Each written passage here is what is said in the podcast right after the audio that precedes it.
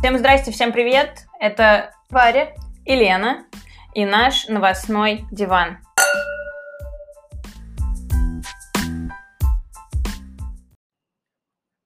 Так, а что мы обсудим сегодня?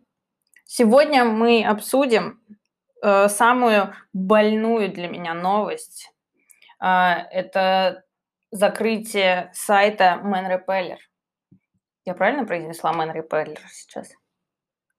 Это же твой любимый прекрасный сайт. Ну, я же не произношу его, блядь, своим языком русским. Это его английское название обычно. Так в чем там, в чем, там суть-то? Если уйти а, Суть в том, что этот сайт изначально начинался как блог э, Леандры Медин. Леандра Медин – это такая э, девушка, американка с там, верхнего сайда, то есть все по, по канонам условно. Сплетница, девушка из хорошего общества, из еврейской семьи. XOXO. Yes, с прекрасным образованием, а, короче, высший свет. А, и она завела там еще в каком-то процессе учебы в колледже, по-моему, свой блог, и он в итоге разросся до целого медиа, очень весомого и крутого, который называется Man Repeller. И... Да, они же были первыми медиа вообще в, в сфере fashion. Ну да, это был первый модный блог, то есть основан, основанный на какой-то персоне конкретной, который дорос э, до такого уровня. Э, сайта, бренда, они там, она выпускала свою обувь, э, аксессуары, много коллабораций. В общем, такой канонический блогер, очень-очень-очень крутой. И в начале пандемии э, с ней разгорелся скандал в том, что одна из, как это сказать, наемных работниц ее, афроамериканка, устроила небольшой скандальчик на тему того, что э, с началом вот такого кризисного периода ее уволили. Она сказала, что ее уволили из-за цвета кожи, что вообще отношение как бы к цветным в издании было так себе, что вообще и все такое прочее. То есть и больше всего мне нравится, что это позиционировалось не как какая-то история такая про бичевание, типа вот эти плохие, а, белые использователи, евреи, а просто она как бы, ну, заметила такой момент, как бы, эта леди. Да, ну, конечно же, это идеально э, совпало с э, движением Black Lives Matter, и э, Леандра ушла из своего издания, поскольку еще вдобавок к этому читатели, публика, массы объявили ее тем, что она абсолютно несовременна, тем, что она в 2020 году пытается э, до, до сих пор находится вот под влиянием вот этих вот трендов нулевых, э, то есть она рекламирует и говорит о очень дорогих вещах, которые большая часть читательниц канала вообще не может себе позволить и все такое прочее. В общем, вагон и маленькая тележка претензий к ней скопилась, и она, как э, разумная еврейская женщина, просто ушла в тень. Она перестала пользоваться что личным аккаунтом в Инстаграме, э, и она ушла из СМИ, оставив его на команду, которая как бы работала в тот момент. Умыла руки от деятельности, в принципе, ну, своего детища, построенного на ее имени. И недавно мы получаем новость о том, что издание Man Repeller приказало долго жить и оно обанкротилось. То есть э, лидеры мнений и э, потворство актуальной повестки не спасли его от того, что без своего, получается, лидера, идеолога оно стало никому не интересным. Ну, за что боролись, на то и напоролись. Захотели убрать одно, и получилось, убрали все. Ну да, но мне очень обидно за Леандру в этом плане, и как бы это классный культурологический момент в том плане, что она э, повиновалась, разумеется, тому общественному настроению, которое присутствует в Штатах сейчас. То есть, ну, разумеется, она не могла сказать, как здравомыслящий человек, что, типа, да мне пофигу, это мой бренд, типа, это я все это сделала, и я не буду уходить. Она пошла вот по этой, как бы, волне э, модной, опять-таки, современной, и ушла из, из э, своего собственного блога, грубо говоря. И в итоге все без нее развалилось. И, и все без нее развалилось буквально за несколько месяцев. И это супер показательный момент, мне кажется. Показательный вообще для всего мира. Потому что в угоду э, новой этики какой-то нельзя поступаться собой. То есть с одной стороны, было бы странно, если бы она сказала, что да пошли вы нахер, я не буду уходить, это мой бренд, это мой блог, и сказала бы, я буду его вести вообще одна дальше, а, а всех, типа, вас я увольняю, девочки, а там, ну, не знаю, штат, ну, постоянный, наверное, человек 10, может быть, был 15. Ну, это нормально так для блога. Ну да, нет, это уже не был блог, конечно же, последние там ну, сколько лет. Издание. А, да, это уже было нормально такое медиа, в котором это было медиа про достаточно дорогие вещи.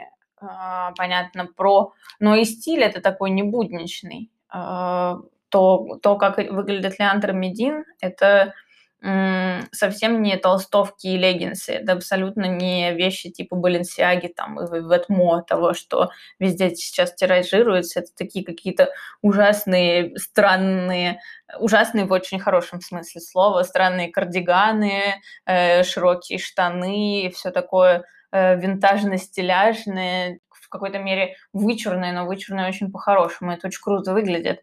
Эта волна давит все, и хорошее и плохое, и кажется, что хорошего она давит больше, чем плохого, потому что, не знаю, есть ли какой-то корневой сдвиг или хоть какой-то сдвиг в отношении к афроамериканцам, там есть информация о том, что несколько э, топ-менеджеров поуступали свои позиции, сказав, что я хочу, чтобы мое место занимал чернокожий, но это выглядит еще большим бредом. Ну, то есть, я не знаю, но мне бы было странно, если бы мне уступили э, место какое-нибудь, сказали, ну, я не буду топ-менеджером этой корпорации, потому что лопау... над лопоухими всегда издевались, хочу, чтобы мое место занял лопоухий. И потом, какого хера? И что, что у меня, блин, лопоухи-ухи? Мне все равно. Ну, то есть я сама могу добиться этого. И это странно. Мне интересно, как чувствует себя в этот момент Уилл Смит, если честно. Ну, и все, все остальные э, чуваки афроамериканцы, которые добились всего сами, и они, блин, афроамериканцы, они супер крутые.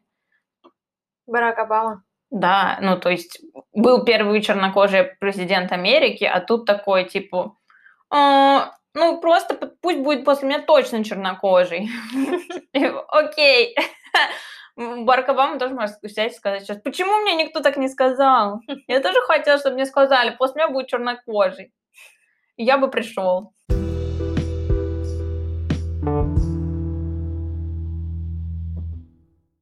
Ну, в Америке вообще какие-то, ну, бывают иногда странные штуки, вроде вот этой э, недавней арт-инсталляции, как могло это случиться в Америке, про Вашингтоне, которая посвящена гибели людей от пандемии.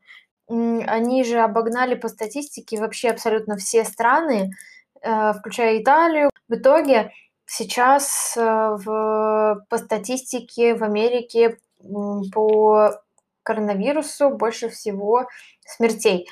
Но при этом, э, несмотря на то, что у них вот больше всего смертей сейчас, у них, например, художница Сьюзен Фирстенберг в Вашингтоне сделала арт-инсталляцию, первая, которая прорабатывает эту проблему.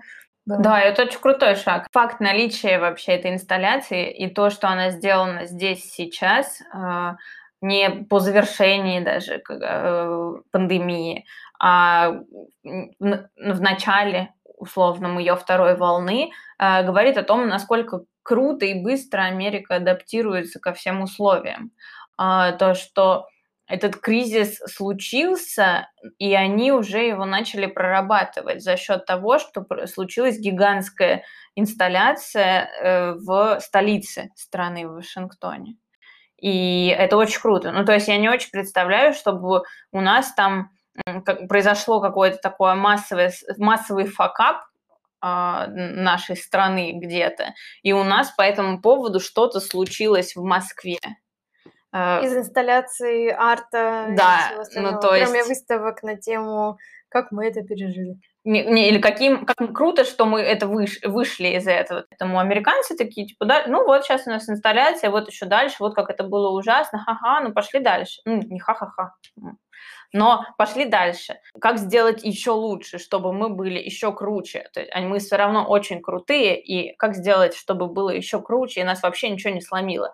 Ну, по идее, все, что угодно может сломить Америку еще сильнее, как показала пандемия. И, в принципе, фильмы, апокалипсисы всяческие они и боевики. все происходят в Америке. Они все показывают о том, что Америку все может очень нифигово да. нагнуть, но Туда тем не менее. Э, инопланетяне, да. там происходят потоп, эпидемии, самый страшный потопы, и все остальное. пожары. И в, в этом самый интересный момент, что, но при этом в самый последний момент, вот как бы уже находясь там по, по локоть, э, не знаю, в воде, крови. в крови, э, в ошибках, э, американский народ, ну, как бы американский герой, ну, который символизирует народ, Америки, он берет... Все это Николас Кейдж. И, да, и встает, встает и идет, и выплывает, выгребает. И вот мне кажется, эта инсталляция на самом деле, ну, то есть она со стороны искусства, но говорит о том же самом, в общем-то. Ну да. Ну, а что делать? В какие времена живем такие инсталляции? И это показывает, насколько искусство на самом деле отражает жизнь, и насколько оно отражает э, самоощущение народа вообще и все такое прочее. Потому что у нас любое искусство на злобу дня, во-первых, во-первых, оно будет други, совсем другим по формату, оно не будет полем белых флажков. Оно будет каким-то провокационным, чем-то в духе пусирает. Оно будет таким Или плевком. памятником. Да, или, оно ужасно без, либо ужасно безвкусным каким-то, либо плевком э, таким в лицо всем как бы и правительству, и не правительству, потому что жест пусирает, я думаю, не понял никто, кроме тусовки самой. Ну, то есть по-хорошему, то, то как это могло бы интерпретироваться в контексте современного искусства, их акция. Никто не понял его смысла, но он есть. Такая вещь в себе классическая. Немножко устаревший искусство формат. Ради искусства, акция да. ради акции.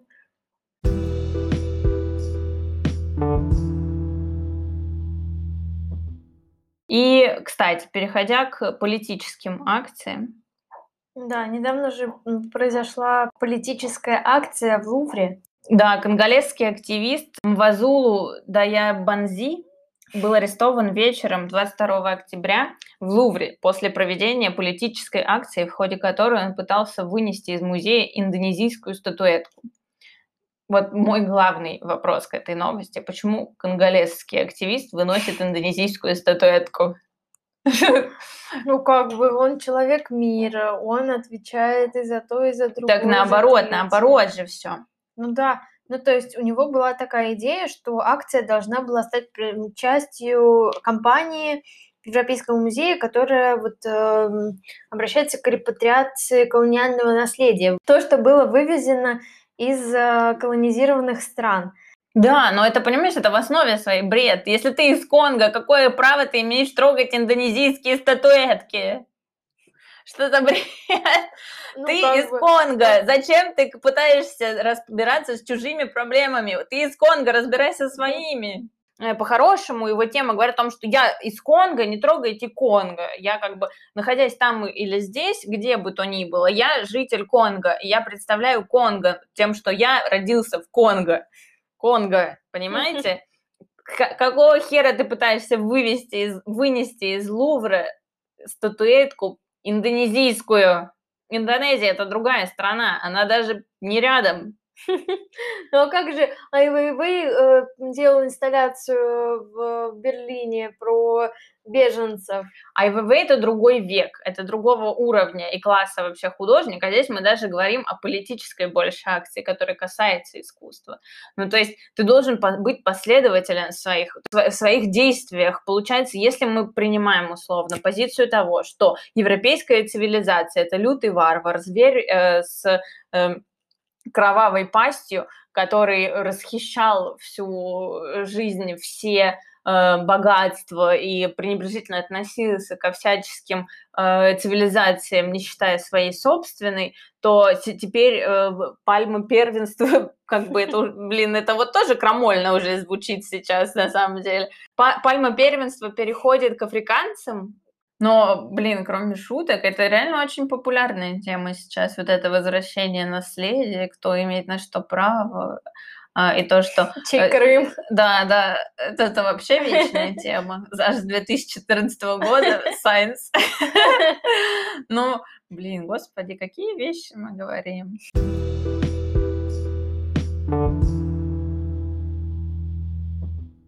Ну ладно, зато к классной новости. В Москве создана ассоциация галерей. Варвара, вам слово.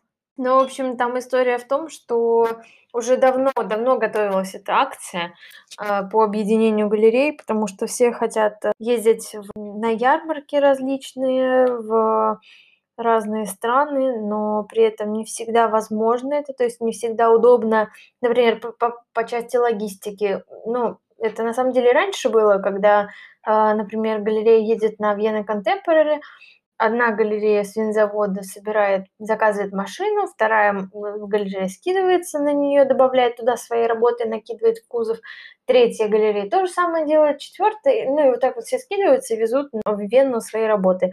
Вот, и как бы все нормально. А сейчас решили это узаконить, ну как не узаконить, а скорее сделать такую формальную организацию, как э, Ассоциация реставраторов России и Ассоциация галерей, э, сокращенно АГА, и все это под патронажем винзавода. По сути, это получилось такое собрание галерей всех винзавода плюс э, парочка новых галерей. Но, как мы услышали на пресс-конференции, там такая идея в том, чтобы какой-то, в общем, во всей этой ассоциации галерей такой задор, что давайте приходите к нам все новые молодые красивые галеристы, мы вас будем учить уму-разуму. Такое ощущение, будто всех хотят подмять под себя, научить всему, но при этом и контролировать деятельность новых галерей. Ну, то есть ты видишь в этом такую э, попытку контролировать рынок э, старыми игроками? Ну да, да, отчасти, потому что, ну, по крайней мере, это так слышалось на пресс-конференции. Возможно, э, это не так будет на, по факту. Там именно такая идея, что приходите к нам, молодые галереи, мы будем вам советовать, как себя вести. Но, естественно, когда все друг другу составляют конкуренцию, не будем э, наивными. Э, у всех частный бизнес, и какой-то какой коллекционер может купить у одного галериста одну, у другого другое, а у третьего ничего не купить. И вот этот третий, который был э, на арт-рынке там условно с 90-х, с 2000-х, он, естественно, будет обижен на того галериста, который начал работать в 2020 году и уже увел у него замечательного клиента. То есть, э, естественно, ему хотелось бы контролировать этот процесс, но как это контролировать, как ты проконтролируешь кон- конкретных коллекционеров, когда это все живые люди, которые имеют свои желания, там могут всегда погуглить галереи, одни, другие, у кого какие условия, какие, у кого какие цены, тем более, что у молодых галерей более открытая в этом отношении политика, в ценовом отношении политика, чем у старых галерей. И, естественно, хочется, чтобы все были под одну гребенку, как бы причесанные. То есть это то же самое, что антимонопольная политика, то же самое, что конкуренция на рынке. То есть всех пытаются как-то нивелировать, что ли, за счет этого, наверное. Но посмотрим, как это будет в реальности работать и ну, будет ли работать. Мне кажется, не то чтобы у нас были какие-то монополисты среди галерей, я думаю. Ну, я условно тут каждый, говорю, да, да. Не, понятно, условно, но У нас каждый не может старается. быть галер- э, галеристов. а, Да, это все в таком, на, на таком уровне, как минимум, э, происходит, что... Но мне интереснее всего во всей этой ситуации а, личность Софьи Троценко, которая как бы такой а, условный, м, как любит э, говорить наш э, обожаемый нами канал Уль- Культрас, то, что она какой профит имеет от того, что она имеет отношение к этой ассоциации. И, нет, подождите. Самый главный вопрос, почему, если ассоциация галерей, почему ага? Где еще одна буква А? Еще у меня такой вопрос. Встречный. Будут ли членские взносы? О, Вполне возможно, Будут, что конечно. Софья Троценко и как раз на них-то и надеется, потому что за чей счет сделан сайт? Ага. За чей счет проведена трансляция?